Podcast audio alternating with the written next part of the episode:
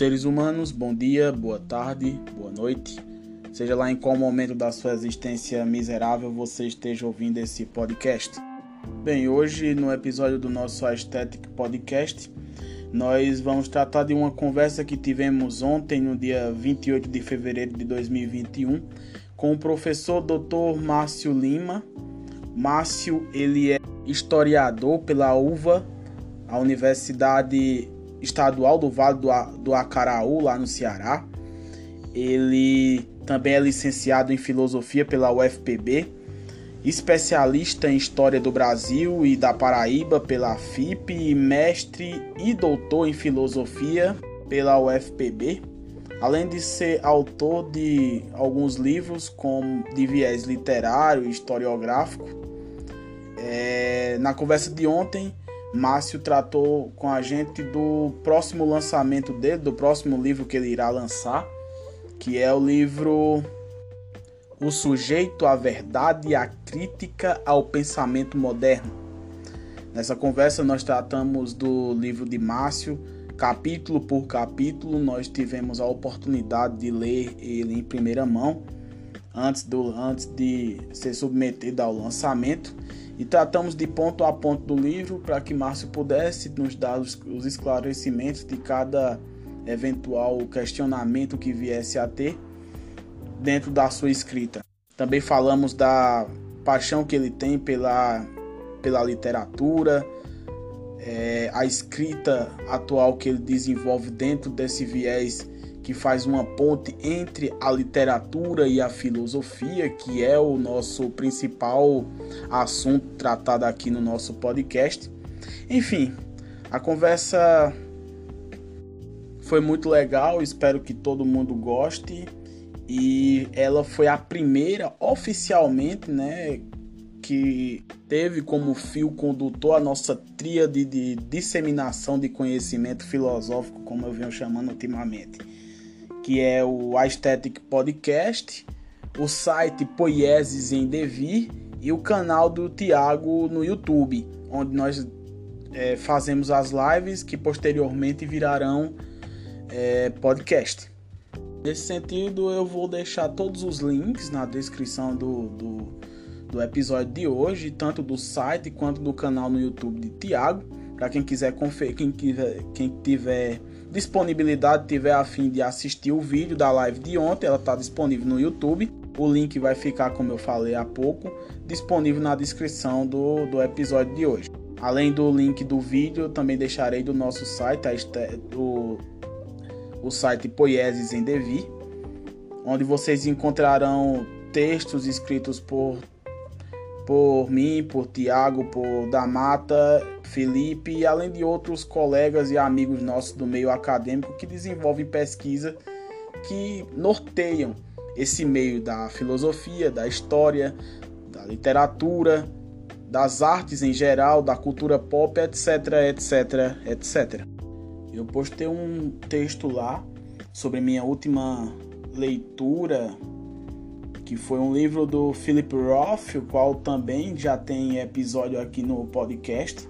Dessa vez eu li Nêmesis e fiz uma resenha curta de, de apenas duas, três páginas sobre o livro, relacionando com o nosso atual momento de pandemia, já que o livro do Roth trata de uma epidemia na, na, no ano de 1944 nos Estados Unidos durante a Segunda Guerra Mundial e, e essa epidemia, epidemia de poliomielite, é, afeta a cidade natal de Philip Roth, que é a cidade de Newark e Nova Jersey. Enfim, os desdobramentos eu coloco lá a partir de uma reflexão é, com os tempos atuais. Posteriormente, esse é, esse texto virará também um episódio de podcast. Eu estou planejando em, gra em, gravar nos próximos dias. Provavelmente nas próximas semanas estarão, estará disponível para todo mundo conferir. Também tem texto novo de Tiago lá, é, falando sobre as ciências humanas e a filosofia. Todo mundo que quiser ir lá pode dar uma conferida que tá bem, tá bem legal. Dito isto, vamos para o episódio de hoje no nosso podcast com o professor Márcio José Silva Lima, que tá bem interessante, tá bem legal. Espero que todo mundo goste e até a próxima. Valeu!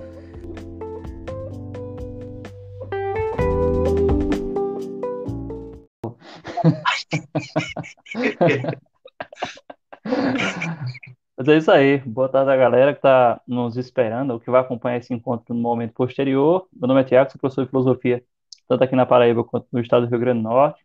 Hoje aqui eu estou com, primeiramente com o Jefferson, que é professor de filosofia também aqui na Paraíba, e especialmente com o Márcio, que é um, um grande amigo nosso do, da época do doutorado, né, estado de doutorado da UFPB, e ele veio conversar conosco hoje para tratar um pouco sobre o seu trabalho, no seu mais novo trabalho, né, que nem saiu ainda, então isso aqui é uma, um pré-lançamento, né, mas ele está elaborando essa obra e nos deu esse, esse luxo, né, esse prazer aí de é, poder ler essa obra, fazer uma crítica e apresentar algumas questões nesse encontro transmitido ao vivo. Né? Então, só por questão é, de formalidade, eu vou falar aqui né, que o Márcio ele é historiador, é licenciado em filosofia, né, professor de filosofia, é especialista em história do Brasil e da Paraíba, é mestre e doutor em filosofia, além de ter já uma carreira consolidada, muito bem reconhecida na área de literatura,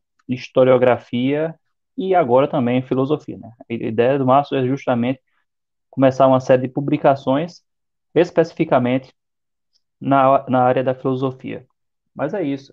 Ainda assim, Márcio, antes de passar a palavra para ti, eu já queria deixar aqui a possibilidade no espaço aberto para o Jefferson, porque ele tem algumas notícias que já foram indicadas no vídeo passado e fica à vontade aí, Jefferson, para é, falar um pouco sobre a nossa proposta mais atual.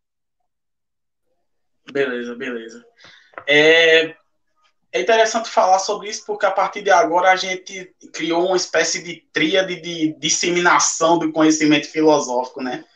A partir de agora a gente vai fazer essa parceria entre o canal de Tiago aqui no YouTube, onde acontecerão as lives é, com convidados, como essa primeira agora que será com, com Márcio, e também a gente vai começar, já começamos a postar as, as conversas antigas que as conversas antigas que tivemos com alguns professores e amigos nossos do, do campo da filosofia, e não só da filosofia, como história, da, de letras, etc, etc, etc, né? E também o site criado pelo nosso colega José da Mata, o Poieses em Devi, onde a gente vai estar lá publicando textos de filosofia, de história, de literatura, artes em geral, cultura pop, sempre fazendo essa relação dentro do campo filosófico, né? Sempre trazendo alguma temática filosófica, sempre trazendo algum filósofo para dialogar dentro desse, dessas áreas de, de conhecimento das humanidades, né? E todos, todas essas conversas que serão feitas aqui no, no canal de Tiago, elas estarão também disponíveis no podcast que eu criei há alguns meses atrás, que vai compor essa, esse, esse conjunto é, de, como eu falei, de disseminação do conhecimento, né? Que é o Aesthetic Podcast. É, lá no Instagram a gente criou uma página é, do site Poieses em Devir, em que a gente está sempre divulgando o que está sendo é, produzido, tanto como textos no site, é, as lives na, aqui no, no, no, YouTube e os podcasts lá na, nas plataformas em que você encontra em qualquer plataforma que você é, esteja consumindo podcast, né? Tanto no Deezer, no Spotify, no Apple Podcast, no Google Podcast. Essa conversa vai estar disponível lá. Acredito que hoje à noite ainda eu vou postar por lá essa conversa da gente. E quem tiver é, interesse é só entrar lá no nosso Instagram que a gente fornece tudo. Tem um link na bio para ir direto para o site. Lá no site você já encontra tudo. Se tiver alguma dúvida, é só falar com a gente que a gente tá por lá para poder é, é, resolver e esclarecer mais qualquer questionamento. Mas é isso, a partir de agora a gente vai fazer esse, esse conjunto de disseminação de conhecimento filosófico, né? O site Poieses em Devi, é, o Aesthetic Podcast e o canal Tiago aqui no YouTube. Começando oficialmente a partir de hoje, né, com essa conversa que a gente vai ter com o Márcio sobre esse livro que ele está para lançar. É isso. É isso aí, Jefferson. E lembrando que os links, tanto do Aesthetic Podcast quanto do site Poieses em Devi, né? Tô conseguindo falar agora, esse Jeff, eu não conseguia. Mas aí os links estão na, nossa, na descrição do nosso vídeo, né, agora, então vocês já podem acessar e dar uma força aí. Como também do canal do Márcio, que ele vai falar já já um pouquinho sobre isso. Então, hoje é nosso encontro oficial né, de, de, de apoio aí dessa coalizão mútua, então esses encontros serão transmitidos nas, em ambas as plataformas e a gente vai tentar se comunicar com todas as instâncias da, da internet. Mas é isso, então, Márcio, seja bem-vindo, é, foi um prazer ler teu livro, que foi intitulado, ou melhor, né, é uma pesquisa em andamento que não foi publicada, ainda você ainda está é, elaborando, né, formalizando esse livro, né, que está sendo intitulado, a princípio, O Sujeito, na verdade, é a crítica ao pensamento moderno, lembrando que o livro é uma coletânea de artigos já publicados pelo Márcio em diversos periódicos, né? Então, esses artigos eles podem ser facilmente encontrados é, na internet. Claro que o Márcio acredita, que ele deve fazer algumas alterações, porque é aquela lógica de qualquer intelectual, de qualquer pesquisador, né? A gente vai estudando, vai estudando e vai transformando, as nossas ideias vão mudando e ele deve fazer realmente alguma alteração. Mas é isso. Fala aí, Márcio. Fica à vontade para falar um pouco sobre esse, esse teu livro e qualquer coisinha estamos aqui. Eu vou realocar as telas, mas é isso. Então, boa tarde a todos e a todas. Gostaria de, de dizer que é um grande prazer estar aqui um dia como esse, discutindo filosofia com vocês, um, uma área do conhecimento que tanto me, me fascina, e ainda mais estar aqui falando um pouco das minhas pesquisas, daquilo que eu venho estudando ao longo dessa minha trajetória como estudante de filosofia. Então, sujeito, verdade e crítica à modernidade, na verdade, serve como três palavras-chave para definir toda a minha pesquisa nessa trajetória acadêmica, mesmo não tendo sendo o conteúdo da minha tese, mas ela terminou servindo essas três essas três palavras terminaram sendo a base para toda a minha pesquisa nessa caminhada, vamos dizer assim, filosófica então, é, sujeito, verdade e crítica à modernidade. A gente pode começar entendendo é, o que foi a modernidade, isso do ponto de vista historiográfico, né, do ponto de vista da história. A modernidade, ela acabou sendo um, um corte estrutural na linha do tempo, isso porque ela é, é, terminou é, se constituindo numa ruptura com tudo aquilo que estava sendo apresentado no pensamento da idade medieval. Então, a gente tem, por exemplo, as grandes navegações, quando os europeus conseguem descobrir um novo continente e cai por terra aquela aquela crença de que os, os oceanos não podiam ser navegados, de que haveria monstros terríveis dentro dos oceanos. Então, isso trouxe uma nova concepção de mundo para aquela época. Nós temos também a queda da hegemonia do catolicismo, durante muito tempo o catolicismo reinou, mas aí com a reforma protestante é, há essa ruptura também na crença religiosa, isso falando aqui no Ocidente. A ciência ela começa a se desenvolver da forma como nós é, conhecemos hoje. Nós temos as descobertas de Galileu, as descobertas de Kepler. Então, tudo isso foi modificando a concepção de pensamento da, do homem naquele período. E quando a gente vai para o lado da metafísica, não foi diferente. Houve também uma forma diferente de se conceber o mundo, de se conceber a existência, de, de se conceber o real. E aí é muito interessante a figura de um filósofo moderno que foi o René Descartes. O René Descartes vai trazer para a filosofia uma nova forma de se pensar o homem que diferia da, da forma medieval. Então, Descartes vai romper com a escolástica medieval, vai trazer uma nova forma de pensamento que, a partir dele, é, o homem vai ter uma, um, um novo comportamento frente, principalmente, das ciências. Quando eu falo que Descartes traz uma nova forma de pensamento, eu estou falando aqui da, do advento do cogito cartesiano. Descartes, a partir de suas meditações metafísicas, ele chega à conclusão que é um ser que pensa, que é uma coisa pensante. E aí ele vai ter a ideia da res cogitas, a coisa pensante.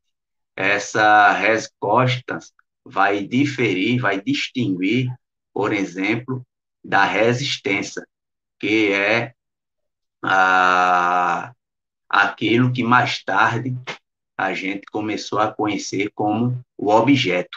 E essa resposta cartesiana, mais tarde a gente vai conhecer como sujeito. Então, a filosofia moderna, a partir daí, ela passa a ser conhecida como a, a filosofia do sujeito, a filosofia cujo tema principal será o sujeito pensante o sujeito que pensa, né? Surge aí o eu sujeito. E o que é esse eu sujeito?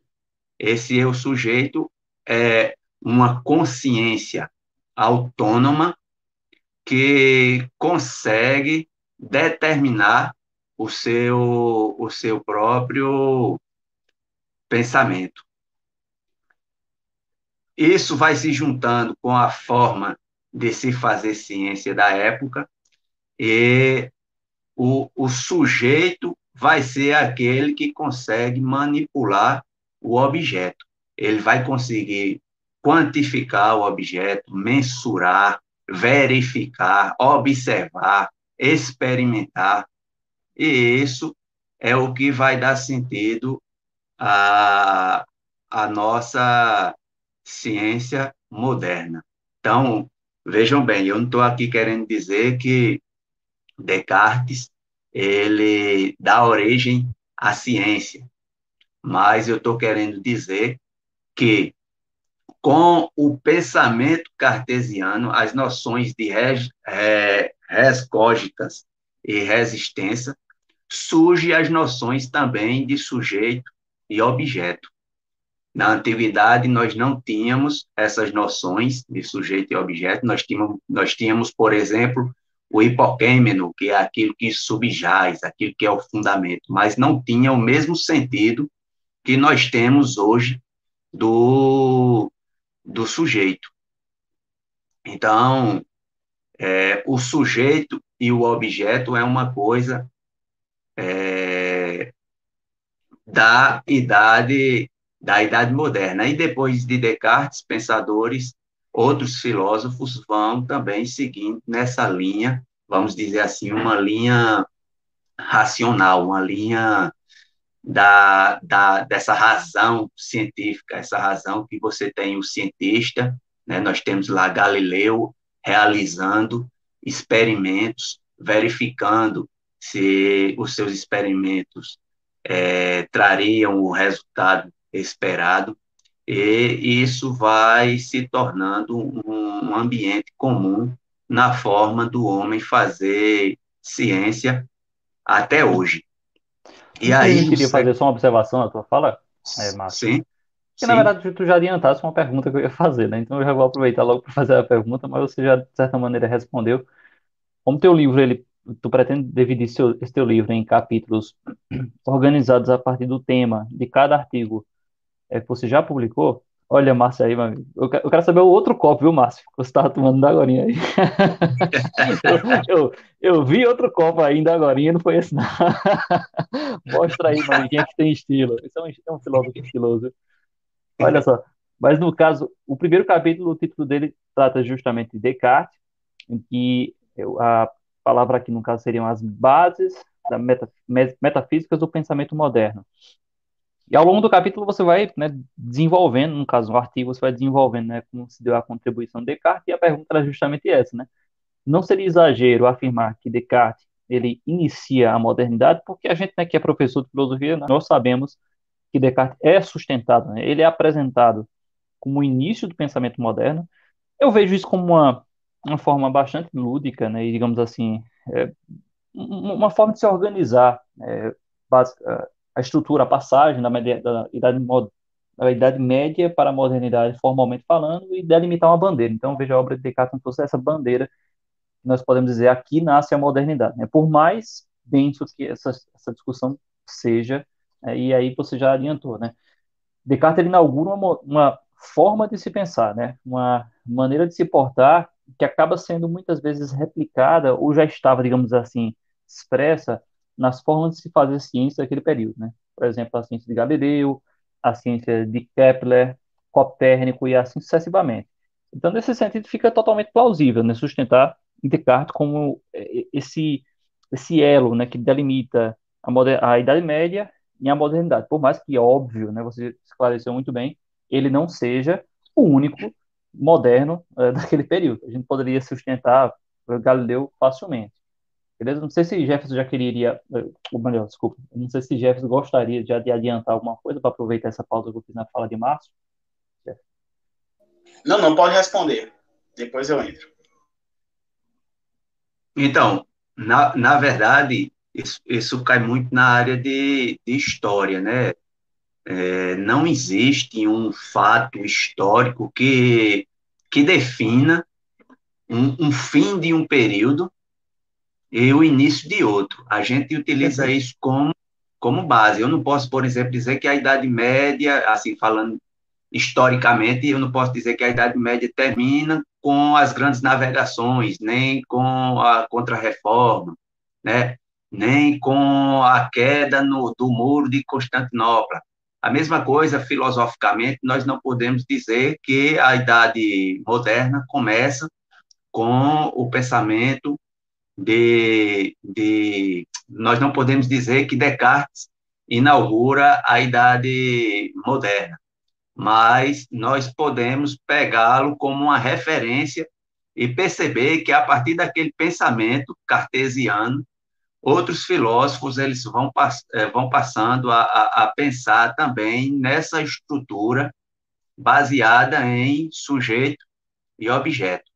E aí nós, nós vamos ter os filósofos que seguir, nós vamos ter Kant dizendo, é, falando sobre aquilo que o sujeito pode conhecer, aquilo que o sujeito não pode conhecer. Né? Nós vamos ter outros filósofos que estão apoiados nessa, nesse pensamento né, de sujeito e objeto. Na verdade, Descartes também não fala, ele não fala, é, ele não chama isso de sujeito e objeto. Ele fala, ele fala em respostas e resistência, que depois isso aí, com o passar do tempo, vai se transformando na questão do, do sujeito e, e do objeto. É, e só para esclarecer para a galera assim que muitas vezes vai estudar filosofia, né? Às vezes entra aqui e fica assim, o que é que danado esse pessoal tá falando? Mas é porque realmente tem duas obras fundamentais é, que todo professor de filosofia é obrigado a ler e reler. Olha aí o copo de Márcio, meu amigo, você é um cara estiloso. ó, o que é, ó, não sei se dá para ver daí, ó. É Game of Thrones. É, meu amigo, você, você, é demais. Você, de estilo você não peca, não, viu, Márcio? Mas é isso mesmo. Então, todos nós somos obrigados a ler e reler o discurso do método também como meditações filosóficas, e em ambas as obras, Descartes ele, ele faz essa passagem, ele elabora uma passagem é, metodológica de produção do conhecimento que é, que é bastante icônica mesmo. Isso aí é, é, é muito, é muito claro para quem lê, onde ele se aparta da necessidade de se produzir conhecimento sustentando-se na figura divina. Né? Então, por mais que Descartes não tenha sido, pelo menos formalmente falando, né, oficialmente falando, ateu ou cético, o fato é que ele se aparta da necessidade da verdade divina como uma base para se produzir conhecimento, uma coisa que era inegável na Idade Média, e aí é que se funda a noção de que o ser humano, na sua subjetividade, na sua individualidade, aí é onde entra a fala perfeita do Márcio, na sua subjetividade, ele pode produzir conhecimento independentemente desse hipotético fator, né? Falando aí de forma bem moderna. Mas é isso aí, Márcio. Fica à vontade de continuidade da sua fala. Então, como, como eu estava dizendo, é, durante toda a Idade Moderna, é, o, o, o, pensamento que perpassa o, o discurso dos filósofos, filósofos como Kant, Hegel, Schopenhauer, todo vai se basear basicamente nessa, nessa questão do, do sujeito, do objeto, é, essa, essa, o objeto como sendo esse dotado, o objeto não, o sujeito como sendo esse dotado de, de razão, o ser que pensa. E a partir de, do século XIX, eu não, eu não sei nem se foi a partir do século XIX, mas no século XIX aparece a figura bastante conhecida da gente, que é o Nietzsche. E, e, o Nietzsche ele vai, de certa forma, traçar uma crítica a, a, esse, a esse pensamento. E é aí onde, no meu, nos meus estudos, eu falo de a crítica ao pensamento moderno. Mas só voltando um pouco à questão do, do, dessa divisão do sujeito como aquele que tem uma, uma autonomia diante do objeto, isso também vai reverberar na, na noção que, que se tem de verdade. Na antiguidade, por exemplo, a, o Platão, lá no, do, no Crátilo, ele diz que verdadeiro é o discurso que diz as coisas como são, e falso é o discurso que diz as coisas como não são. Já na idade, na idade média, se eu não me engano, com São Tomás de Aquino, ele vai dizer que a verdade é compreendida como a adequação do intelecto à coisa. E com, com Descartes, verdade vai dizer respeito àquilo que consegue fornecer, é, aquilo que consegue fornecer ideias claras e distintas sobre alguma coisa. Então, a verdade vai ser a, a certeza derivada da ação calculadora. Então, o cientista ele vai chegar à verdade porque ele vai para o laboratório, ele vai é, praticar os métodos de experimentação, vai quantificar o objeto, vai experimentar o objeto, vai mensurar esse objeto e a partir daí ele vai ter a ideia, né, vai chegar a uma verdade que é justamente aquilo que Descartes também proferiu lá no seu discurso do método. Então, você tem as meditações metafísicas de Descartes, é, chegando à ideia do cogito, chegando à conclusão que é uma coisa pensante, que é um ser que pensa, um ser que determina, e depois ele elabora a lei como chegar à verdade a partir do método que é o que acontece, por exemplo, nas ciências modernas. E aí, no século XIX, Nietzsche chega para, de certa forma, questionar esse pensamento, de criticar essa, esse pensamento moderno, essa dualidade sujeito e, e objeto, e essa verdade que esse sujeito é capaz de alcançar. Então, tem um, um discurso muito famoso na obra Assim Falou Zaratustra, que é o discurso dos desprezadores do corpo, onde Nietzsche vai é, criticar e questionar essa forma de pensamento cartesiano. Eu, eu vou ler só um pedacinho aqui para vocês terem uma ideia e a partir desse, dessa, dessa leitura aqui eu explicar como é que Nietzsche conseguiu é, endereçar essa crítica ao pensamento moderno, a Descartes. Lembrando que tudo isso é uma, é uma caricatura. Nietzsche, quando está criticando, quando ele aponta para Descartes ou quando ele aponta para Platão, ele está fazendo uma caricatura justamente para criticar o pensamento moderno. Então, lá no, no discurso dos desprezadores do corpo. Só para pontuar uma, uma, coisinha aqui, Márcio, é, só para tomar algo eu pontuar algumas coisas, porque eventualmente os alunos pegam uh, o, o vídeo, é mais fácil. É, lembrando, gente, que é, de Descartes até Nietzsche nós temos alguns séculos. Né? Descartes é um pensador majoritariamente do século XVI, passagem para o século XVII. Então, Márcio agora vai entrar no capítulo 2 do seu livro, no caso, que seria a crítica à modernidade, né, exercida por Nietzsche, é, depois Jefferson vai fazer falar um pouquinho de Schopenhauer, né? Também é um cara que tem um pouquinho mais Nietzsche, mas que são pensadores do século XIX. E, formalmente falando, aí, do ponto de vista historiográfico, o século XIX é contemporaneidade, né? Do ponto de vista filosófico, então, assim, filosofia complica tudo, né? Do ponto de vista filosófico, isso é discutível, né? Então, mas, assim, em geral, a gente já considera ali a, o, os eventos, as obras e os autores que aparecem a partir do século XIX como sendo contemporâneos, né, posteriores à Revolução Francesa. Por mais que isso aqui seja totalmente discutível, existem autores que estão ali inseridos naquele ambiente como Hegel, que já poderiam também ser considerados ainda modernos e assim sucessivamente. Mas é isso, fala aí, Márcio.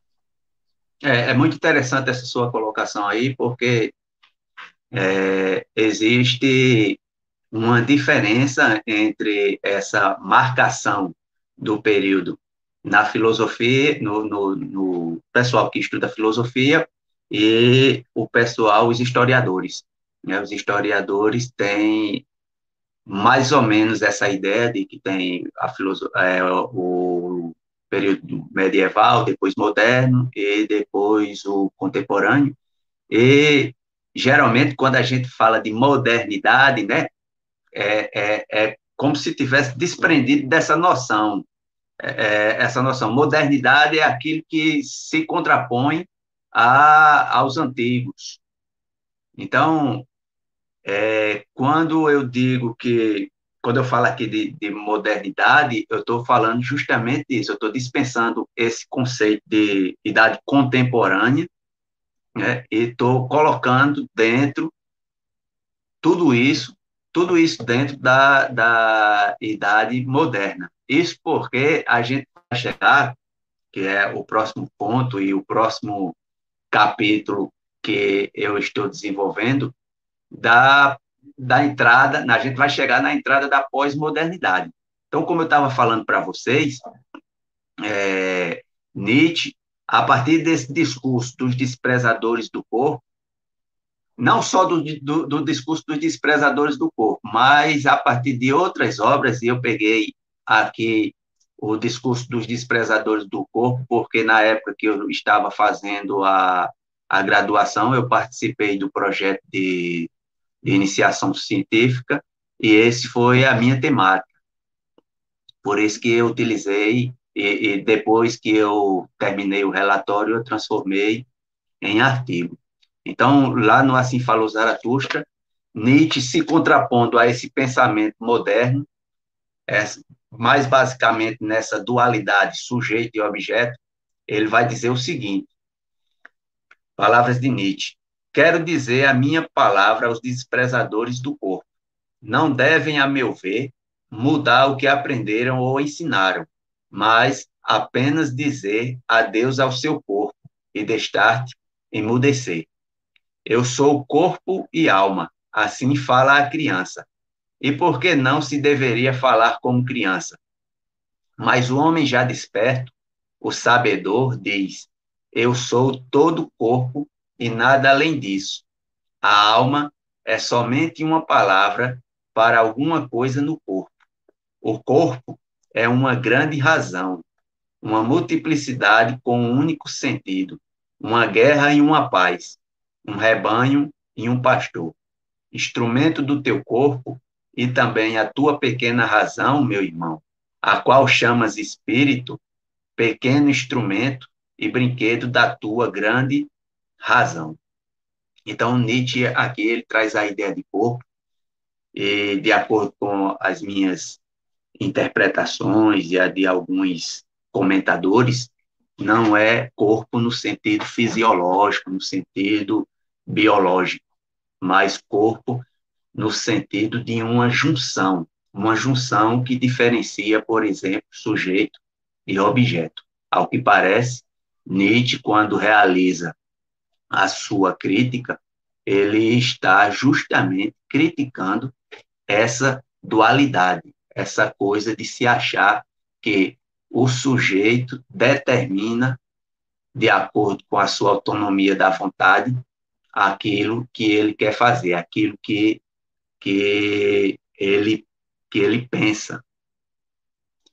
É, ele também fala isso em outras passagens de, de, suas, de suas obras, e vai chamar essa ideia de, de, de, de sujeito, dessa autonomia da consciência, que antes era chamada de a alma, lá em Platão, por exemplo, ele vai dizer que isso é apenas uma pequena razão, que a grande razão é o corpo, é a junção de tudo. E a partir daí Nietzsche vai endereçar uma crítica muito grande à, à modernidade, e isso vai fazer com que, aí eu já parto aqui, Tiago, para o próximo passo, é, ele, Nietzsche vai fazer com que Habermas, já bem nos dias atuais, contemporâneo, em 1988, precisamente, publique o livro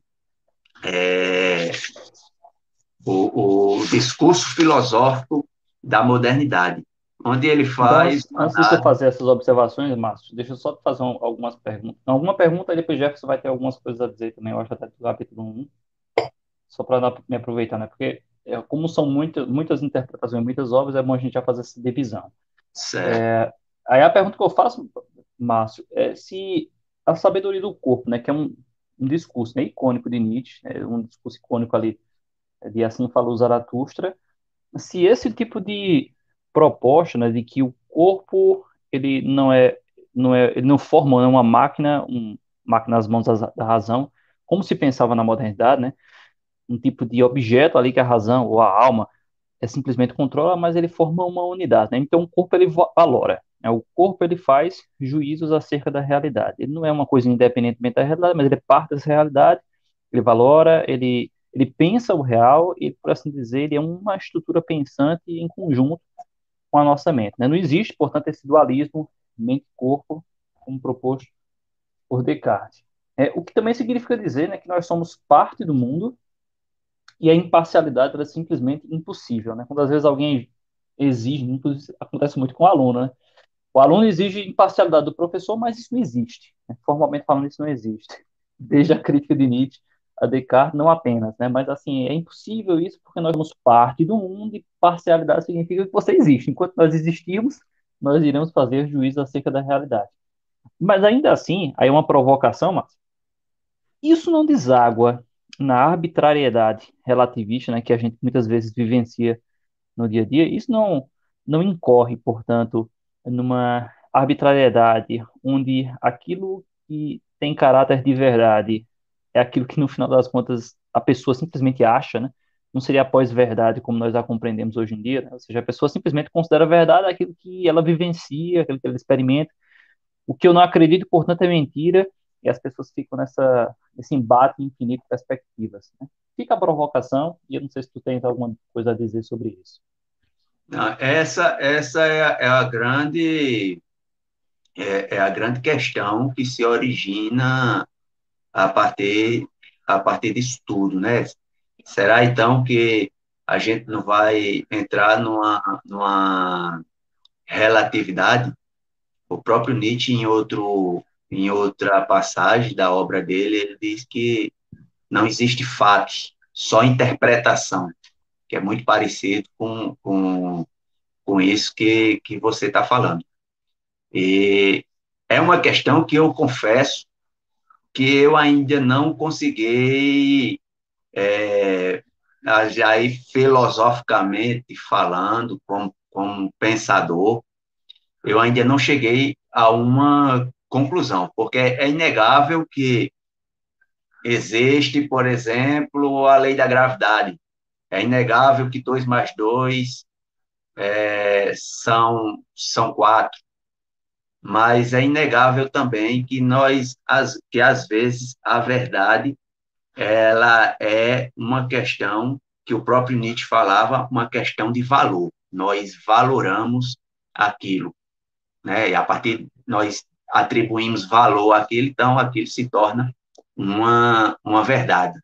Então, há, por exemplo, essa, essas duas versões, vamos dizer assim, né, aquelas, aquelas verdades que já são estabelecidas pela, pela, pela própria ciência, mas também existe aquelas verdades que são é, valoradas.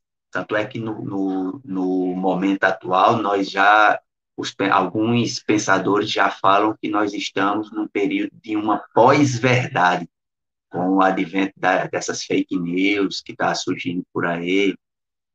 Então, muitas vezes, eu acho que quando Nietzsche está se referindo a, a, a isso, a, a, esse questionamento da, da, da verdade, que a gente, que aos nossos olhos às vezes parece até uma, uma, uma coisa relativa, uma, um ponto relativo, é, um, uma coisa dotada de relatividade, eu acho que ele está mostrando, ele está situando justamente essa questão da verdade enquanto valor, enquanto aquilo que nós atribuímos valor. Tanto é que ele faz uma crítica muito grande a, a Sócrates, a Platão, justamente porque ele, ele vai dizer né, que os os pensadores, os pré-socráticos tinham uma visão mais pura da filosofia e Sócrates, Platão coloca a, a, a razão na filosofia no sentido de buscar essa verdade e não percebia que ao buscar essa verdade ele estava colocando valor, estava levando isso para a questão moral. Sócrates levou a filosofia para a questão moral. Mas eu volto a dizer, eu acredito que Nietzsche, quando está falando de verdade, é nesse sentido, mas é como eu lhe disse, eu acho que tem essas duas, essas duas versões que dá muito debate, que dá muito estudo, muita pesquisa. Beleza. Antes de passar para Jefferson a palavra, acho que ele tá, deve estar por aí.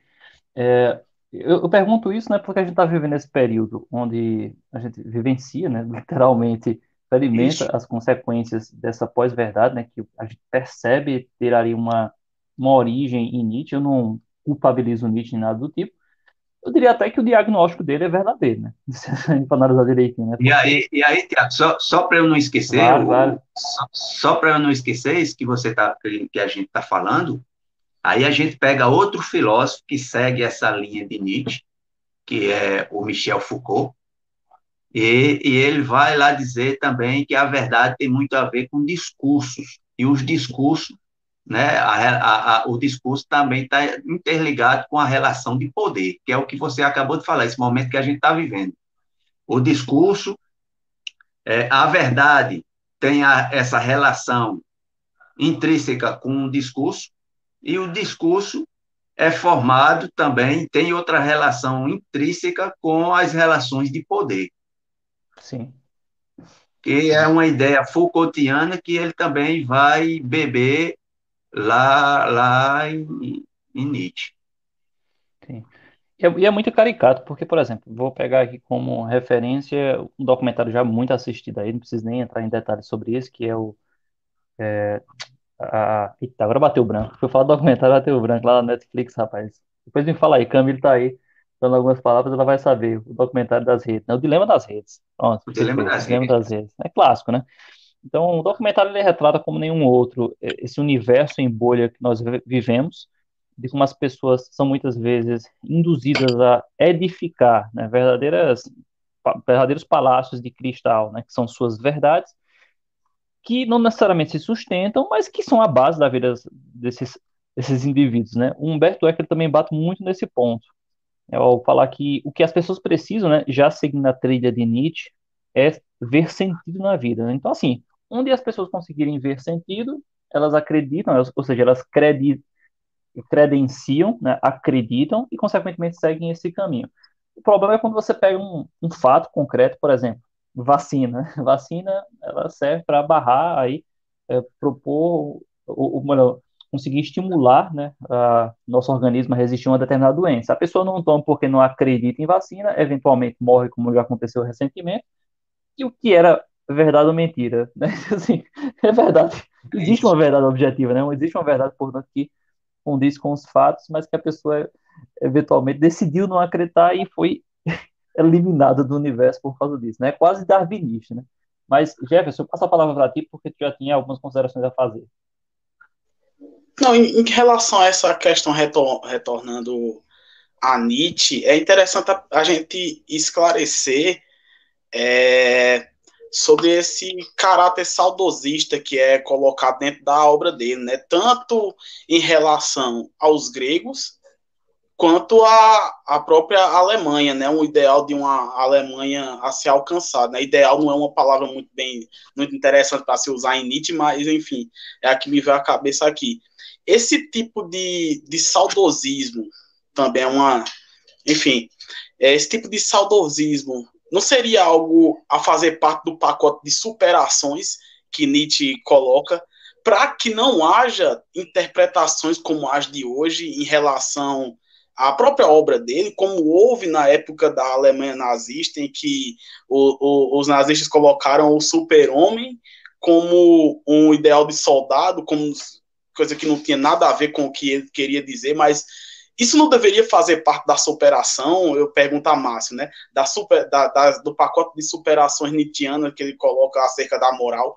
Essa ideia de que ah, os gregos foram melhores, a gente tem que resgatar esse. Enfim, a, a, a, o, o, a, Prússia foi uma época a ser também resgatada e tudo mais. Ele não deveria ter falado acerca disso, mas dito que deveria ter ido além também nesse, nesse tipo de questão, para que também não haja é, é, interpretações à extrema direita como houveram e ainda acontece nos dias de hoje, é uma coisa que eu acho interessante se esclarecer nesse ponto.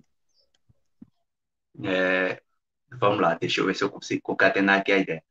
É, o próprio o próprio Habermas na, na, nesse nesse livro O Discurso Filosófico da Modernidade no quarto capítulo, ele endereça esse capítulo todinho a falar sobre Nietzsche, ele vai colocar Nietzsche como um, um pensador, ele vai colocar Nietzsche como um ponto de inflexão na entrada da pós-modernidade. Então, ele vai dizer que Nietzsche, com todo esse pensamento, com toda essa crítica que ele vem fazendo a, ao pensamento moderno, ele vai inaugurar, então, um novo período, que é o período da, da, da pós-modernidade. E, segundo, segundo Habermas, Nietzsche, ele é mais ou menos, ele não fala com essas suas palavras, mas ele diz que é como se Nietzsche fosse saudosista, ou então que Nietzsche fosse alguém que estivesse vivendo, é, é, é, querendo reviver aquela idade de ouro lá da Grécia, onde existia o, o senhor, o senhor que era é, que tinha um, um, traço forte de, de caráter. Né? Então, é como se Nietzsche tivesse sempre falando do Dionísio, que tinha sido abandonado lá na Grécia em favor de Apolo. Só que quando a gente começa a ler com mais detalhe a, a obra de Nietzsche, o pensamento de Nietzsche, a gente vai perceber que Nietzsche fala de um de um super-homem, né? de um além-homem, que é a tradução mais correta para Ibermente. E esse esse além-homem é um homem que está além, ele, ele, ele está por vir, é alguém que a gente deve estar sempre buscando, sempre tentando alcançar. Então, o, o super-homem, ele não está lá atrás, não, ele está lá na frente. Por isso que eu, eu não acredito que, que, que Nietzsche, né, eu até discordo de Habermas, quem sou eu para discordar de Habermas, mas eu não acredito que Nietzsche seja saudosista nesse, nesses termos. Ele mostra o passado né, para apresentar como era, mas, ao mesmo tempo, ele fala de um super-homem, de um além-homem, o homem que supera o homem, tanto lá no, no Assim Falou Zaratustra, como lá na, no, no, na, nas obras, ao longo da, da, da sua obra. Então, esse além-homem é alguém que deve ser alcançado, e não, não, não é fácil de alcançar. Então, a gente tem que sempre estar buscando é, alcançar para alcançar esse, esse super-homem. É engraçado e é interessante também que, que Habermas, Habermas vai, vai é, é dizer que essa crítica que Nietzsche faz é como se fosse uma coisa irracional. Ele chama ele chama Nietzsche de esse pensamento nietzschiano de o outro da razão. Então, ele, eu acho que ele não consegue perceber que Nietzsche está fazendo uma crítica e ele acaba terminando, eh, acaba fazendo uma crítica da crítica. Ele critica a crítica que, que, que Nietzsche está fazendo. Mas o interessante que eu achei nesse capítulo da, da, da obra do Habermas é que ele ele consegue ver essa diferença no, no pensamento de Nietzsche, ele consegue ver essa ruptura na, na modernidade, por mais que em outros livros ele não aceite esse termo pós-modernidade, ele acha que nós ainda vivemos uma modernidade, só que uma modernidade inacabada. Né? Ele não concorda, mas no livro ele fala de que Nietzsche é um ponto de inflexão na pós-modernidade, que é o terceiro, né, o terceiro capítulo que eu tento que eu tento mostrar nesse nesse livro, que é, na verdade, todos esses capítulos, na verdade, Tiago, todos esses capítulos, Tiago já falou, são é, é, artigos, artigos que eu escrevi, publiquei e agora eu coloquei na cabeça de revisá-los e publicar em forma de um livro. Perfeito. É só para constar aí, gente, para quem não conhece, o Márcio está trabalhando basicamente com essa obra aqui, né, do Habermas. O Habermas é bem conhecido na área da filosofia, né, para quem estiver acompanhando a transmissão por vídeo, fica mais fácil de acompanhar, de ver, no caso, de conferir. É, e o Habermas é um dos poucos filósofos aí clássicos que ainda está vivo, produzindo ativamente, é impressionante né, a capacidade produtiva desse senhor. Então, e é o a mais obra famoso, né? é, é a mais famosa da Escola de Frankfurt, né? E essa obra especificamente, né, o Discurso Filosófico da Modernidade, é um clássico da história da filosofia, onde a gente tem ali, amigo, uma, um conjunto de esclarecimentos muito pertinentes né, e inevitáveis para quem pretende estudar filosofia moderna e contemporânea. Aqui é leitura obrigatória, né? Então é uma coisa que você não pode nem evitar se pretender realmente mergulhar nessa área. E ele faz essa divisãozinha, vendo, observando ou, ou pontuando Nietzsche como sendo esse ponto de inflexão, nessa essa guinada completa que leva da modernidade à contemporaneidade. E aqui já fica bastante claro como Nietzsche, ele, como o pensamento filosófico moderno e contemporâneo é complexo ao ao compararmos esse universo com o universo historiográfico, né? Porque dentro da historiografia, isso aí fica para a galera que é de ensino médio, dentro da historiografia, contemporaneidade se inicia com a Revolução Francesa. Dentro da filosofia, ninguém sabe ao certo, é uma coisa discutível. Mas existe uma coisa curiosa que vale a pena frisar quando a gente estuda sociologia, é porque até o final da Segunda Guerra Mundial não se colocava a palavra pós-modernidade, modernidade líquida, contemporaneidade. Isso só se inicia realmente com o final da Segunda Guerra, quando aquilo tudo aconteceu, né? A bomba atômica, aquelas catástrofes ao redor do mundo, então começou-se a questionar realmente até que ponto nós éramos modernos, né? especialmente na sociologia. Então, todos os pensadores que vão até o finalzinho da Segunda Guerra Mundial, ou seja, segunda metade, início da segunda metade do século XX, para eles aquilo ali era modernidade. Né? Finaliza a Segunda Guerra, começa-se a discutir a existência de um, uma nova era que não estava contemplada a princípio. Mas Nietzsche, ele, ele, ou melhor, ele se entendia como se um filósofo que estava inserido dentro da modernidade, ou da mesma forma o, o Hegel, da mesma forma Schopenhauer, da mesma forma o Heidegger. Contem modernidade era uma coisa, é, digamos assim, que, sabe, básica dentro daquele contexto. Deu-se a Segunda Guerra isso tudo muda. Mas aí, no caso, é, Márcio, nós começamos a tratar do terceiro capítulo. É isso? Isso. É, como, como você estava falando, o, o, essa noção de pós-modernidade é muito, é muito recente mesmo, tanto é que existe uma discussão entre filósofos e sociólogos, né, se nós estamos mesmo numa pós-modernidade. É, Habermas, por exemplo, não aceita que nós estamos numa pós-modernidade, ele diz que isso não existe, é, esses, essas coisas que a modernidade procurava alcançar no campo da ciência, no campo da, da cultura, da, da própria filosofia, e não alcançou, ele diz que é porque a modernidade ainda não alcançou o seu, o seu apogeu, ela é, portanto, inacabada. E nós temos os filósofos, principalmente os pós-estruturalistas, né, que já defendem essa ideia de, de, de pós-modernidade, mas existe ainda uma, uma, uma grande discussão entre pensadores, pesquisadores, se, se nós estamos na, na pós-modernidade, se existe esse termo pós-modernidade. Basicamente, a gente pode dividir a, a, a modernidade e a pós-modernidade aquele, entre aqueles filósofos que aceitam essa, é, é, é, uma, é uma forma né, da gente diferir.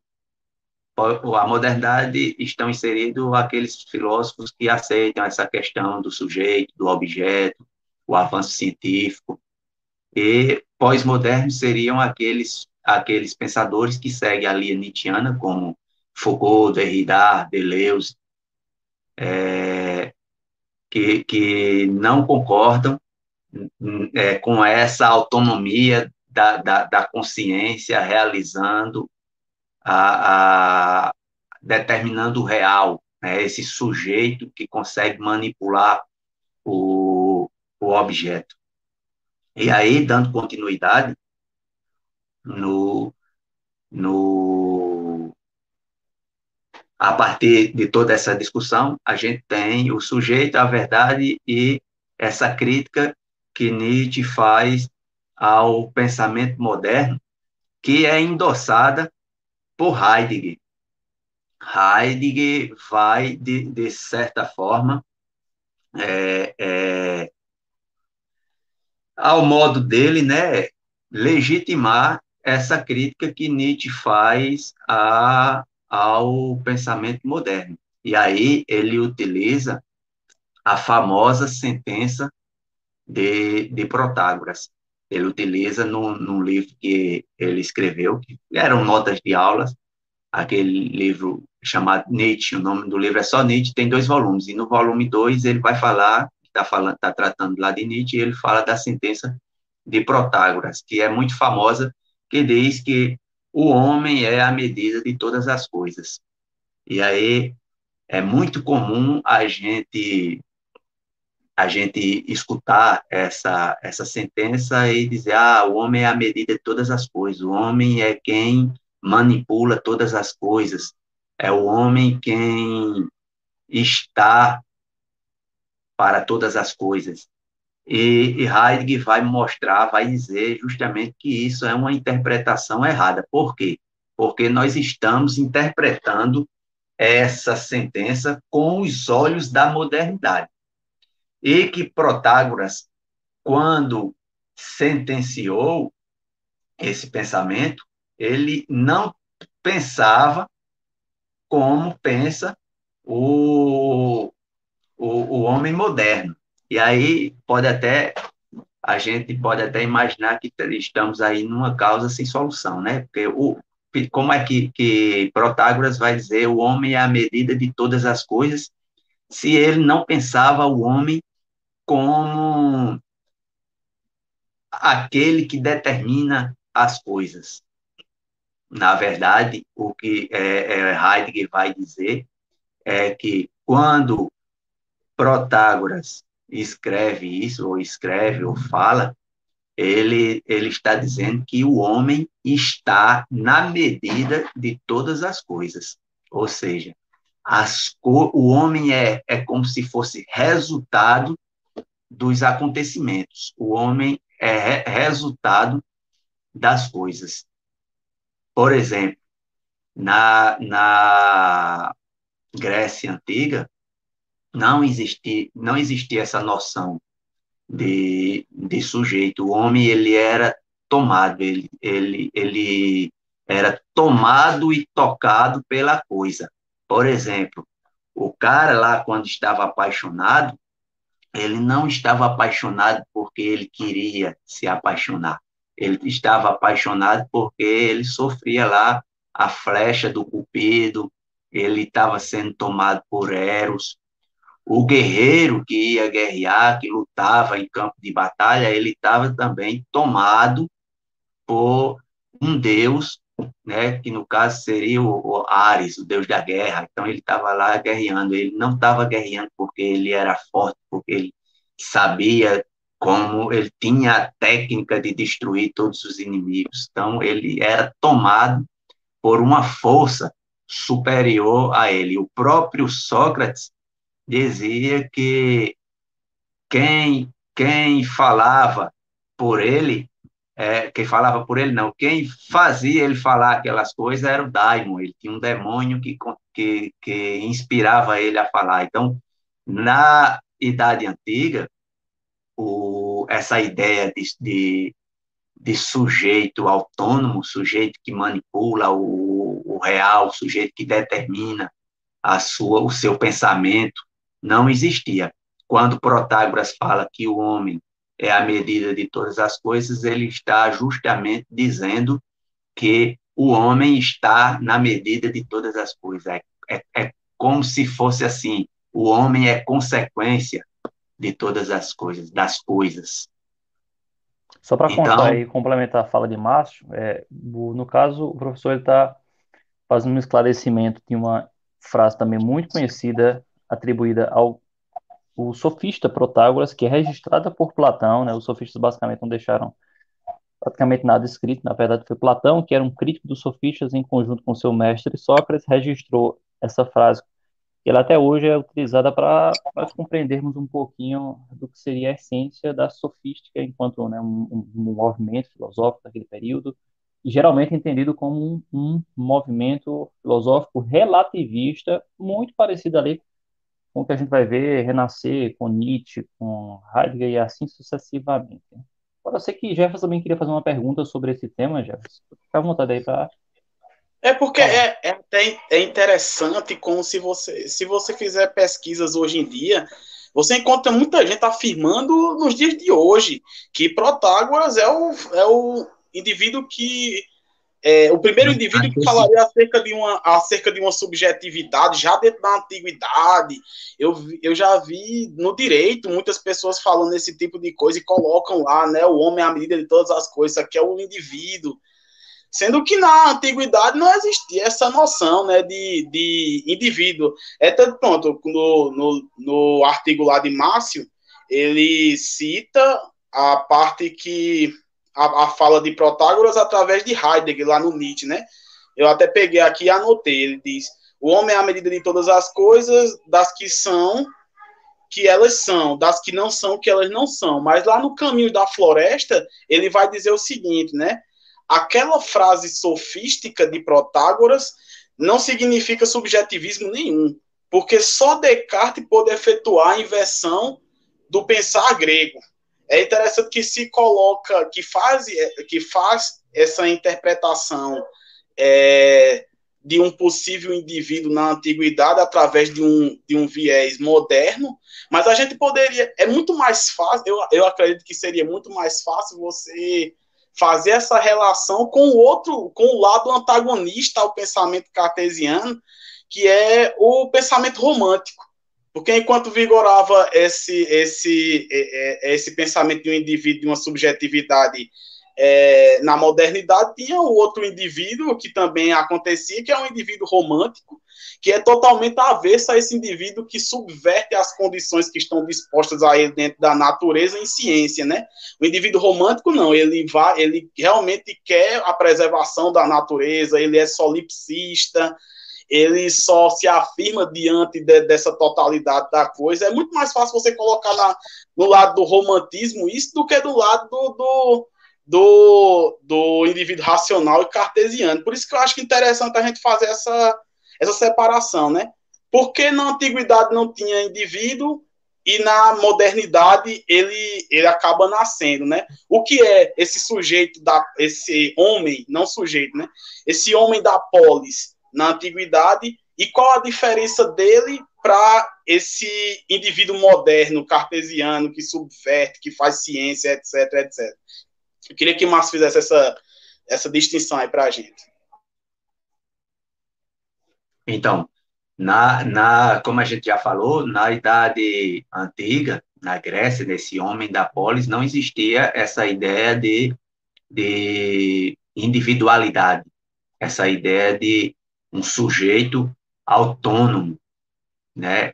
Como eu falei para vocês, eles eram tomados, eles eram perpassados por um, por uma por uma força, por algo maior do que aquilo. Fora isso, eles também tinham a ideia de coletividade. O pensamento antigo ele é, ele é formado todo em prol da coletividade, em prol do grupo. Essa ideia de individualidade, de individualismo, é justamente o que eu estou querendo colocar ne, nesse estudo, nessa pesquisa. É que é uma ideia que surge somente e com é, o trabalho de a, o pensamento de, de Descartes. É, no próprio livro onde Heidegger é, fala sobre isso, sobre essa essa essa incompreensão da sentença de Protágoras, ele diz o seguinte: eu vou ler aqui, é pequeno, no instante eu leio, que ajuda a, a esclarecer mais. Ele diz o seguinte: um, para Protágoras, o homem é determinado em seu ser próprio, por meio da pertinência à esfera daquilo que é desvelado. Para Descartes, o homem é determinado enquanto si próprio, por meio da retomada do mundo no representar do homem. Então, ele vai mostrando aí a diferença de mundo para Descartes e de mundo para Protágoras. E aí a gente pode fazer aqui um, um, um, um exercício de, de imaginação e, e, e pensar Protágoras como sendo o pensamento antigo e Descartes como sendo o pensamento moderno. Aí ele continua. Dois, para Protágoras, a entidade doente é, no sentido da metafísica grega, o presentar-se no desvelado, aquilo que eu falei para você, de ser tocado. Para Descartes, a entidade significa representidade por meio do e para o sujeito, aquilo que o sujeito imagina. Três, para Protágoras, a verdade significa desvelamento daquilo que se apresenta. Daqui a pouco eu vou falar para vocês um pouco sobre esse desvelamento. Para Descartes, a certeza da representação que se representa e assegura. E, por fim, quatro, para Protágoras, o homem é a medida de todas as coisas no sentido da restrição com medida à esfera do desvelamento e aos limites do velado. para Descartes, o homem é a medida de todas as coisas no sentido da presunção, da supressão dos limites, da representação em direção à certeza que se assegura de si. O padrão de medida submete tudo aquilo que pode valer como sendo ao cálculo da representação. Nessa passagem aqui, Heidegger deixa muito claro o, o, o, essa diferenciação entre o modo de se pensar do antigo, representado por Protágoras, e do, e do moderno, representado por Descartes. Lembrando aqui que eles estão fazendo aquilo que eu falei para vocês, eles estão fazendo, obviamente, uma caricatura. Eles estão tomando um, um ponto, né? estão tomando um micro para representar o, o macro. E aí a gente vê aqui na, na no pensamento de, de, de Heidegger, quando está fazendo essa crítica, que, de certa forma, ele está endossando aquilo que, que, que Nietzsche já tinha falado. Então, Nietzsche critica essa ideia de um sujeito né, e que, que tem autonomia, que consegue fazer aquilo de acordo com o seu próprio pensamento, é, a noção principalmente de causa, causa e efeito. Então, num dos fragmentos póstumos de Nietzsche, que está lá também na Vontade de Poder, Nietzsche é, é, fala também dessa crítica. Ele diz que, palavras dele, causa não acontece em absoluto, no tocante a alguns casos em que nos pareceu dada a partir dos quais a representamos como compreensão do acontecer. Está provado o auto-engano. Nosso entendimento de um acontecer consiste em que um sujeito inventado é responsabilizado pelo fato de que algo tenha acontecido e de como aconteceu. Nietzsche diz que a, a, a, palavra sujeito ela é apenas uma, uma coisa gramatical, uma coisa inventada, uma invenção que nós criamos para melhorar a, a, a, linguagem, mas que é uma coisa altamente fictícia. É, ele retoma isso também na obra Além do Bem e do Mal, quando ele diz: De onde retiro o conceito de pensar? Ele faz a pergunta. Porque acredito em causa e efeito o que me dá o direito de falar em um eu como causa, e, por fim, de um eu como causa de pensamento. É mais um questionamento que, que ele faz. Tem outra parte lá também na, na, na vontade de poder, na vontade de potência, que são alguns dos fragmentos póstumos, e ele diz que pelo caminho de Cartésios não chegaremos a lugar nenhum. Ou seja, Cartésios é o nome latino para Descartes.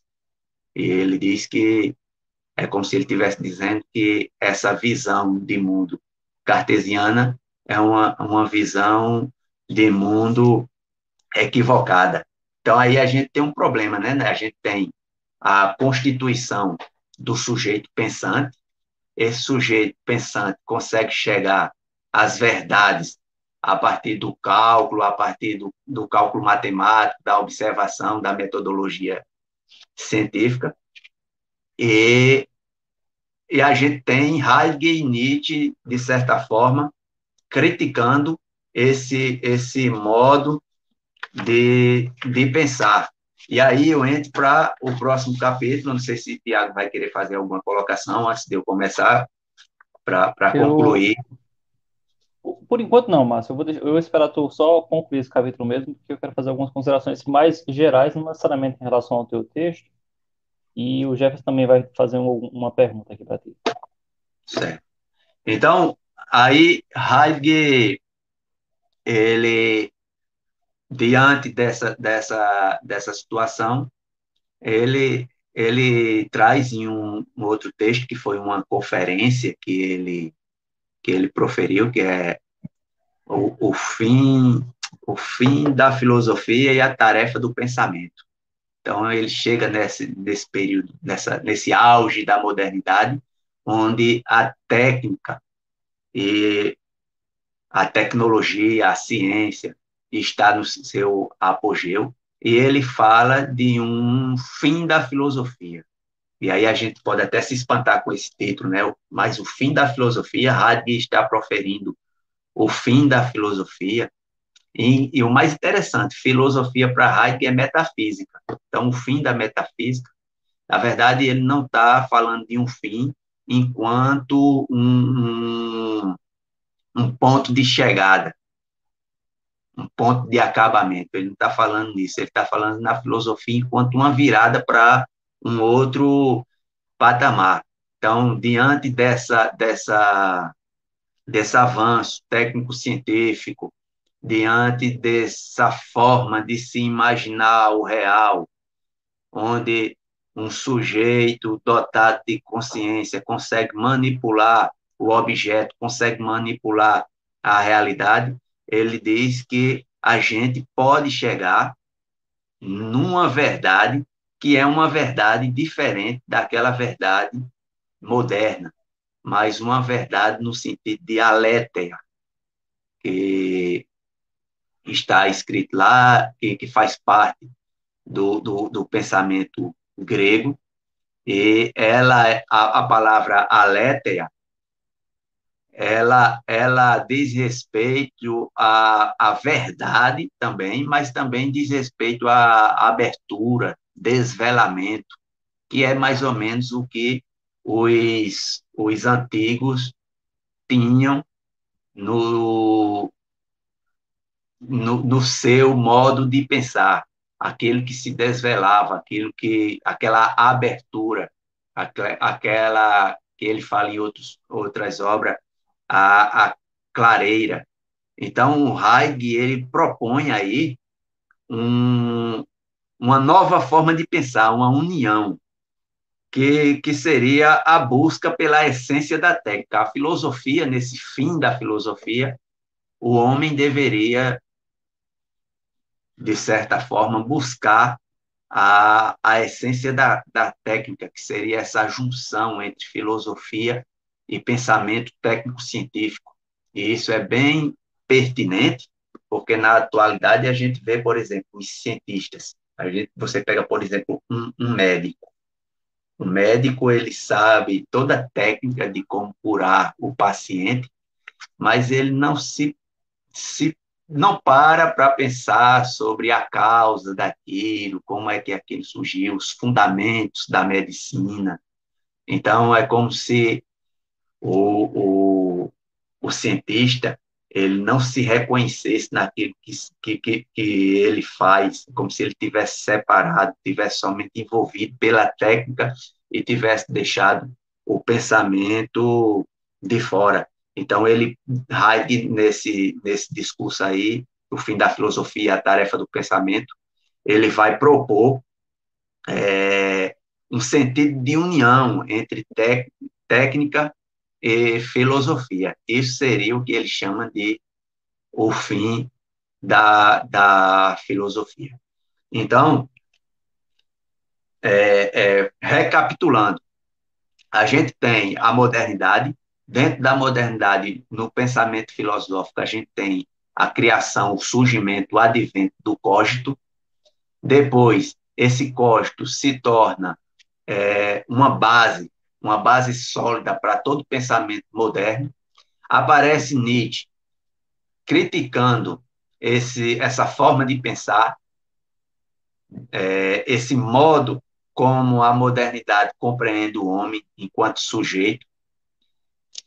Vem Heidegger e coloca Nietzsche, por fazer isso, como um ponto de inflexão na pós-modernidade.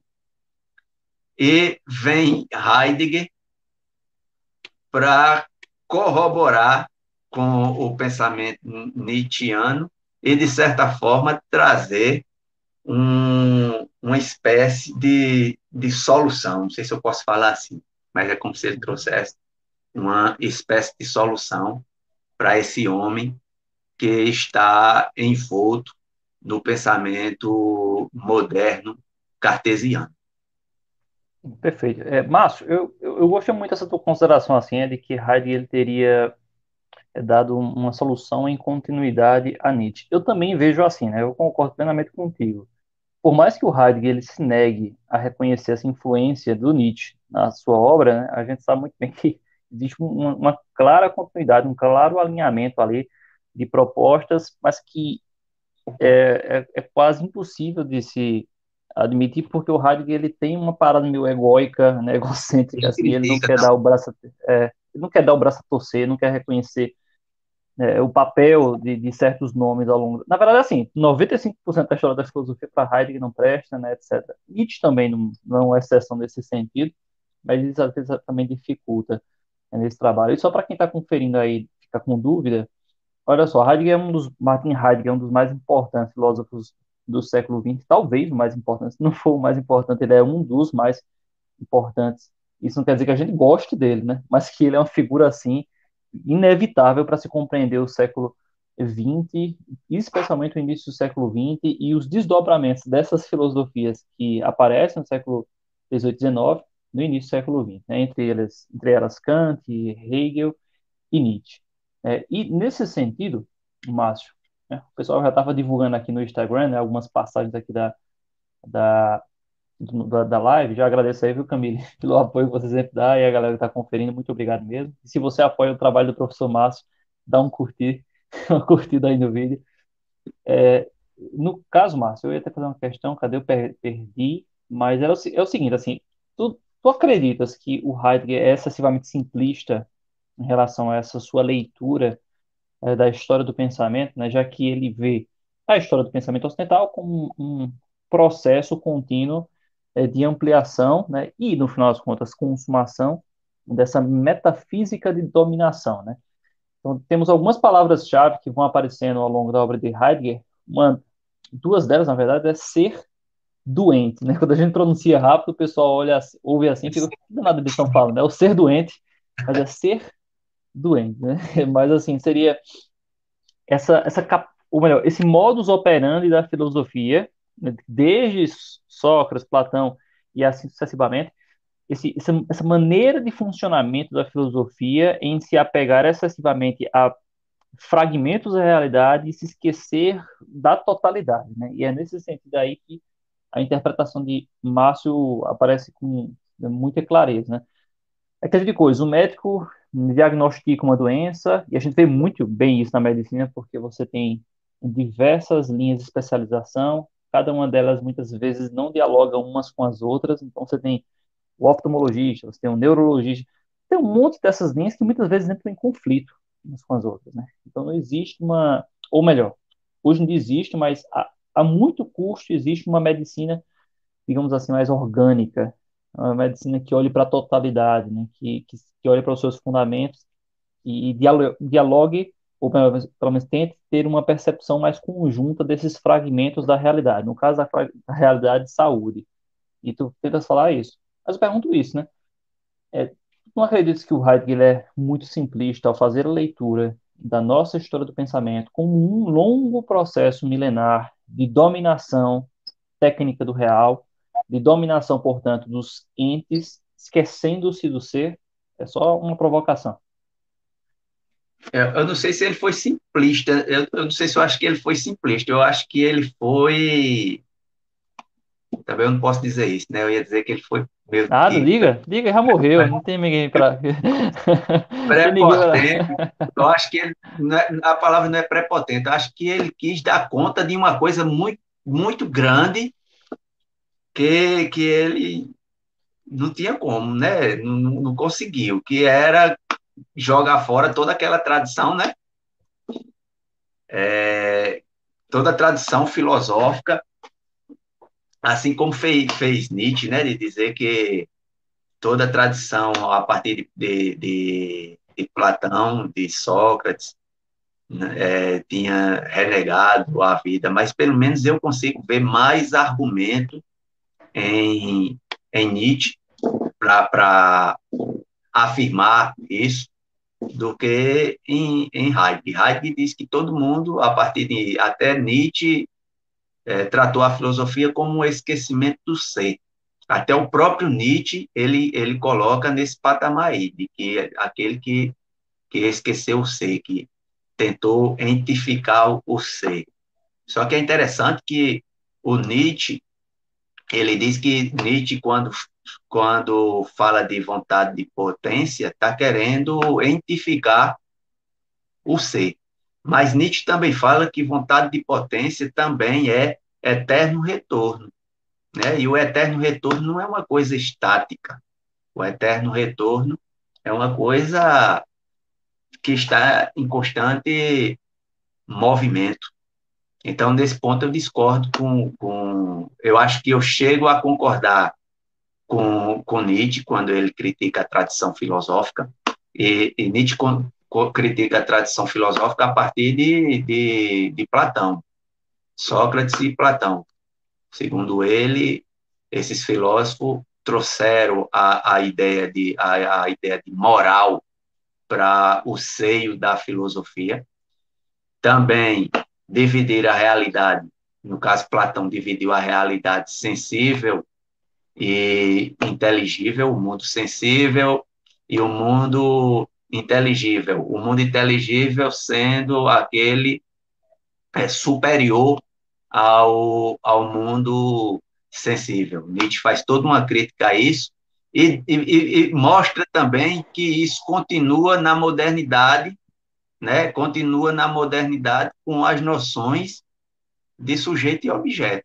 Então, o sujeito, no caso, o sujeito como aquele que está ligado mais à, à, à dimensão da alma, está ligado ao mundo inteligível, e o objeto ao mundo sensível.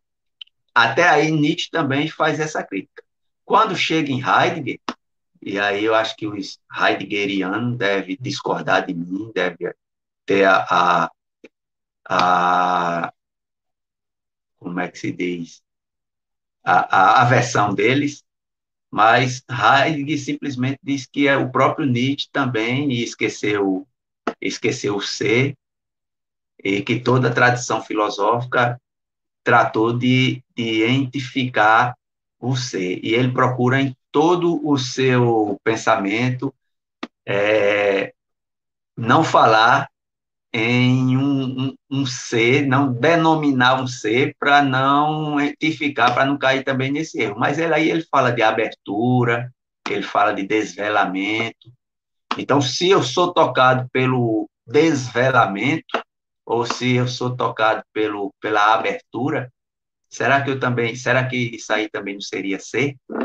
Aí a gente teria que falar aí com um heideggeriano para ele tentar tirar essa dúvida da gente. Não sei se foi isso. Aí. É isso mesmo. Já pensar contigo aí para finalizar essa sequência de questões. Em relação a, a, a essa questão de Heidegger ainda, né? É, sobre a técnica, né? Porque o Márcio coloca no, no, nessa, nesse ponto do livro dele que é justamente por conta da, da do uso da técnica, né, de uma espécie de bom uso da técnica que a humanidade progrediria, né? É, então a, a técnica está disposta ao homem desde sempre. Então seria essa técnica no final das contas, a responsável pelo fim da filosofia, ela sempre esteve lá, né? Porque ela, ela é disposta ao indivíduo desde que ele saiba utilizar dela, e utilizando dela ele progride, ele, ele avança até o progresso, e o progresso com suas consequências, seja boas, ruins, e a gente, a história está aí para mostrar a gente, mas é, essa técnica também teria, teria sua, sua responsabilidade nesse nesse fim da filosofia enquanto metafísica colocado por, por Heidegger? Isso é um questionamento. Sim, sim, porque a, a, a técnica se uniria com, com o pensamento filosófico. Então, seria uma, uma junção. Ele vai falar de composição. Se eu não me engano, no alemão é Gestell.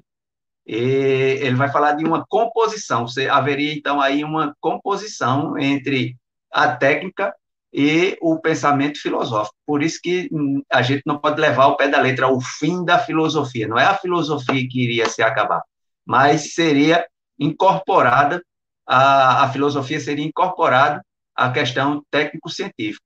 E aí a interpretação que eu faço, é, eu acho que seria aquilo que a gente hoje vê, o cientista, ele não está pensando no fundamento daquilo que ele está fazendo.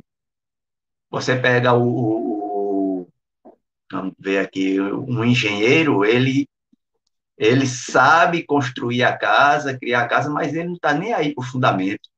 O cara que estuda matemática não está nem aí para o fundamento da matemática, ele faz os cálculos, não é?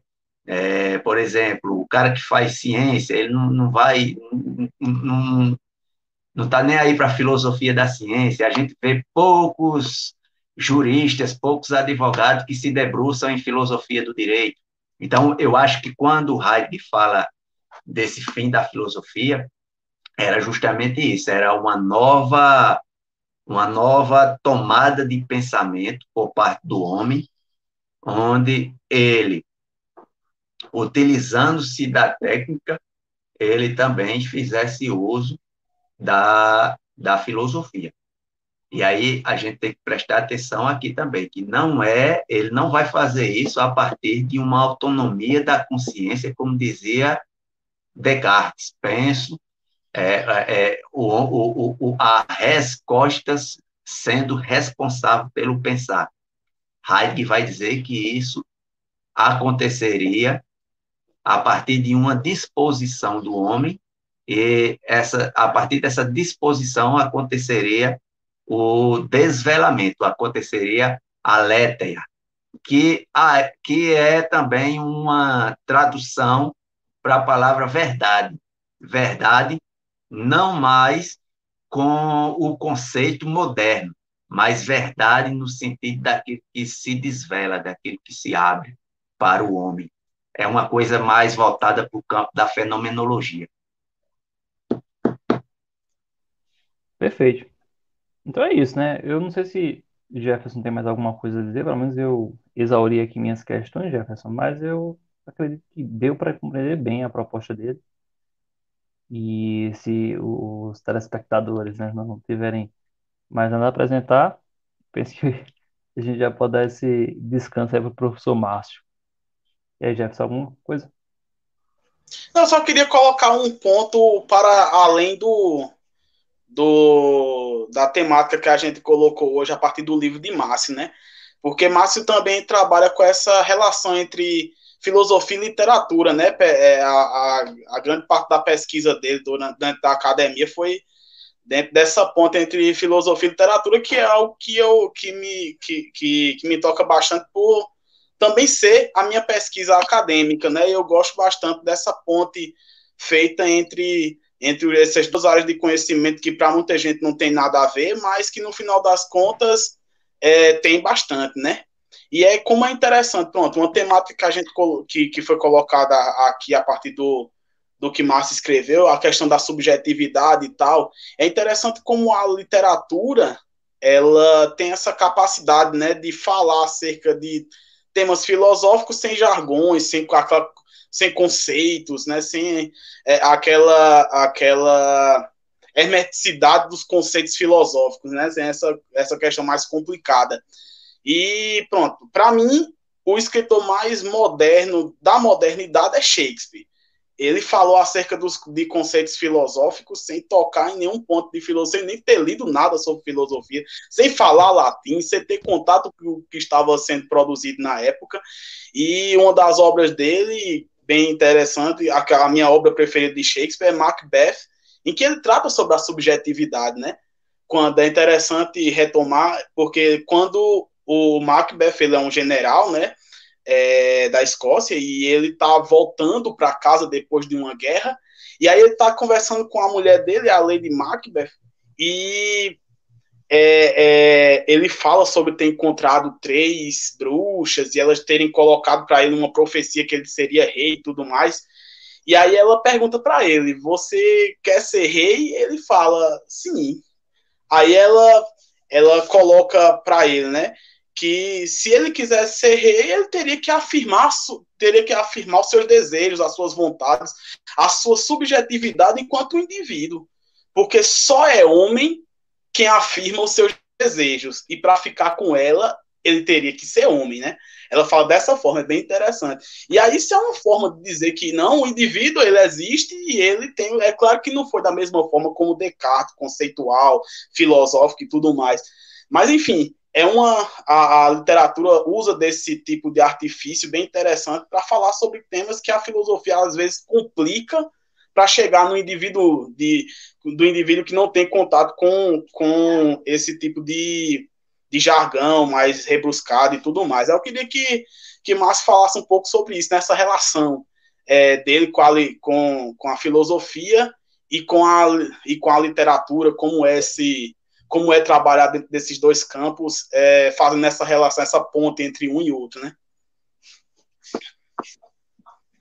Então, na verdade, no, no meu período acadêmico, eu não tratei dessa relação entre literatura e filosofia. Isso foi uma coisa posterior que eu comecei a me debruçar depois que eu terminei o, o doutorado. Durante o período do doutorado, eu, eu estudei mais essa questão do, do sujeito na modernidade e a questão do, do historicismo, a história como, como fonte de vida. Depois, quando eu concluí, eu comecei a me debruçar mais sobre essa, essa questão da, da filosofia e da literatura. Eu comecei a perceber, como você falou aí de Shakespeare, que alguns, alguns escritores eles conseguem é, tratar de temas filosóficos sem utilizar a linguagem conceitual dos, dos filósofos. A gente pega, por exemplo, um livro como O Lobo da Steppe, de Hermann Hesse. A gente pega é, 1984, de George Orwell, e a gente encontra ali coisas que são altamente filosóficas, por exemplo, eu terminei de escrever um artigo onde eu busco mostrar em, na obra 1984 elementos que foram escritos por, por Ana Arendt na obra A Origem do, do Totalitarismo. Então, as duas obras conseguem mostrar o totalitarismo uma de maneira é, literária e outra de maneira mais conceitual. Então eu passei a partir daí ler as obras, ler as obras literárias com uma visão mais filosófica e comecei a, a, a colocar, procurar colocar isso também dentro dos meus escritos literários é, dentro dos, dos livros que, que eu escrevi. É, é, é interessante porque existe coisas que o, o, o, pensamento filosófico, a linguagem filosófica não consegue não consegue exprimir. Somente a arte consegue fazer isso. E a literatura é, é uma arte. E aí, quando a, a gente tem um conhecimento, um pouco de conhecimento filosófico, fica mais fácil de da gente conseguir conseguir perceber isso nos, nos textos literários. É, muita gente do meio filosófico não não gosta, não se interessa por, por essa temática, mas eu, particularmente, depois que, que terminei o doutorado, aí eu comecei a fazer a, a, as pesquisas na, do jeito que eu quiser, da forma que eu quiser, e aí eu sentei essa liberdade para pesquisar é, essa, essa relação entre filosofia e, e literatura. Eu, eu posso dizer que eu estou gostando, está é, tá sendo muito gratificante para mim, é uma coisa que eu não preciso defender tese, não preciso defender dissertação, eu apenas vou escrevendo, depois envio para as é, é, revistas acadêmicas. Depois de publicado, eu vejo aí se não, não consigo é, publicar de forma impressa através de um bem, É bem mais leve, eu acho, né, Márcio? Escrever literatura, porque pode se expressar como você bem o entender, né? Sem ter que cumprir aquela tabelinha da BNT que é cansativo, né? Qualquer pessoa que faz isso sabe que é cansativo. Não, mas, mas eu estou fazendo dois trabalhos. Eu tô, eu, atualmente eu estou escrevendo as minha, a, a, minha parte literária, as ficções, né? Onde eu vou lá e pincelo algum pensamento filosófico. E por fora eu estou fazendo também as pesquisas, por exemplo, eu, eu leio 1984 e relacionei com a obra de, de Ana Arendt. E aí escrevi um artigo aí com as normas, tal, para enviar para a revista. Então, eu estou fazendo essa, esse, esses dois, essas duas funções. Eu estou escrevendo enquanto escritor, né, e estou escrevendo enquanto, enquanto filósofo, vamos assim dizer.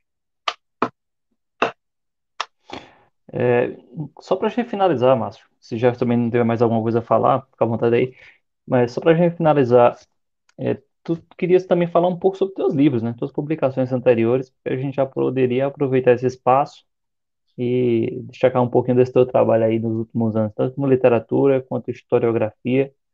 Inclusive, um deles eu até conheço porque eu, eu prefacei o livro, né? Estou quase me tornando o, coautor oficial aí das duas obras. Mas, essa, pelo menos o que eu tive acesso, né, e produzir esse prefácio, que foi lá o A Guerra e Eu, muito bom, vale a pena conferir. Inclusive, está ali atrás, mas eu já o pego para mostrar, se Márcio não mostrar por aí. É, eu vou pegar aqui para mostrar para vocês, é rápido. Mas é isso aí, galera. O primeiro vídeo, né, dessa, dessa iniciativa aí conjunta com o professor Márcio, ele vai mostrar agora as suas obras. Então, eu tenho dois livros, na verdade, eu tenho três livros publicados, só que livros literários são esses dois aqui. O primeiro foi esse aqui, A Guerra e Eu, que é um romance histórico ambientado no Oriente Médio, é o livro que eu tive a honra de ter o prefácio escrito por, por Tiago. É, é, é um romance, é um romance que trata basicamente da questão do terrorismo no, no Oriente Médio e ele, ele é recheado de, de contexto, explicações dos fatos, dos principais fatos históricos que ocorreram, digamos assim, nos últimos 30 anos no, no Oriente Médio. E depois eu publiquei esse aqui, que é um livro com uma temática totalmente diferente da Guerra e Eu, que é a, a Sutileza do Caos. É um livro que trata mais do, do cotidiano, e aí é um livro que traz um pouco mais de, de temáticas filosóficas, e tem uma linguagem mais, mais poética. Eu diria que é o meu livro, por enquanto, está sendo meu livro, um dos meus livros preferidos, né? E atualmente eu estou trabalhando num livro de contos, estou trabalhando nesse livro também que apresentei para vocês. É, eu escrevo algum, alguns pequenos, pequenas poesias e, e posto sempre no Instagram. E, e, é assim, eu não paro não de, de escrever, não. Estou sempre escrevendo e divulgando. Tem, tem um, um blog também, para quem quiser é, fazer uma visita, que é o posturaliteraria.com. É um Esse blog. É, é um blog coletivo que eu recebo textos de, de escritores que quiser publicar lá, pode publicar. Às vezes já eu fico, publico. E já fica o convite, eu, viu, Márcio, para você fazer essa parceria aí com o Poieses em Devir. Estou fazendo um convite aqui em nome certeza. de José. Com certeza. Não, a, a, já que você trabalha com literatura e a gente com filosofia daria certinho, né? Essa parceria aí. Fazer, fazer essa, essa, essa junção, essa parceria.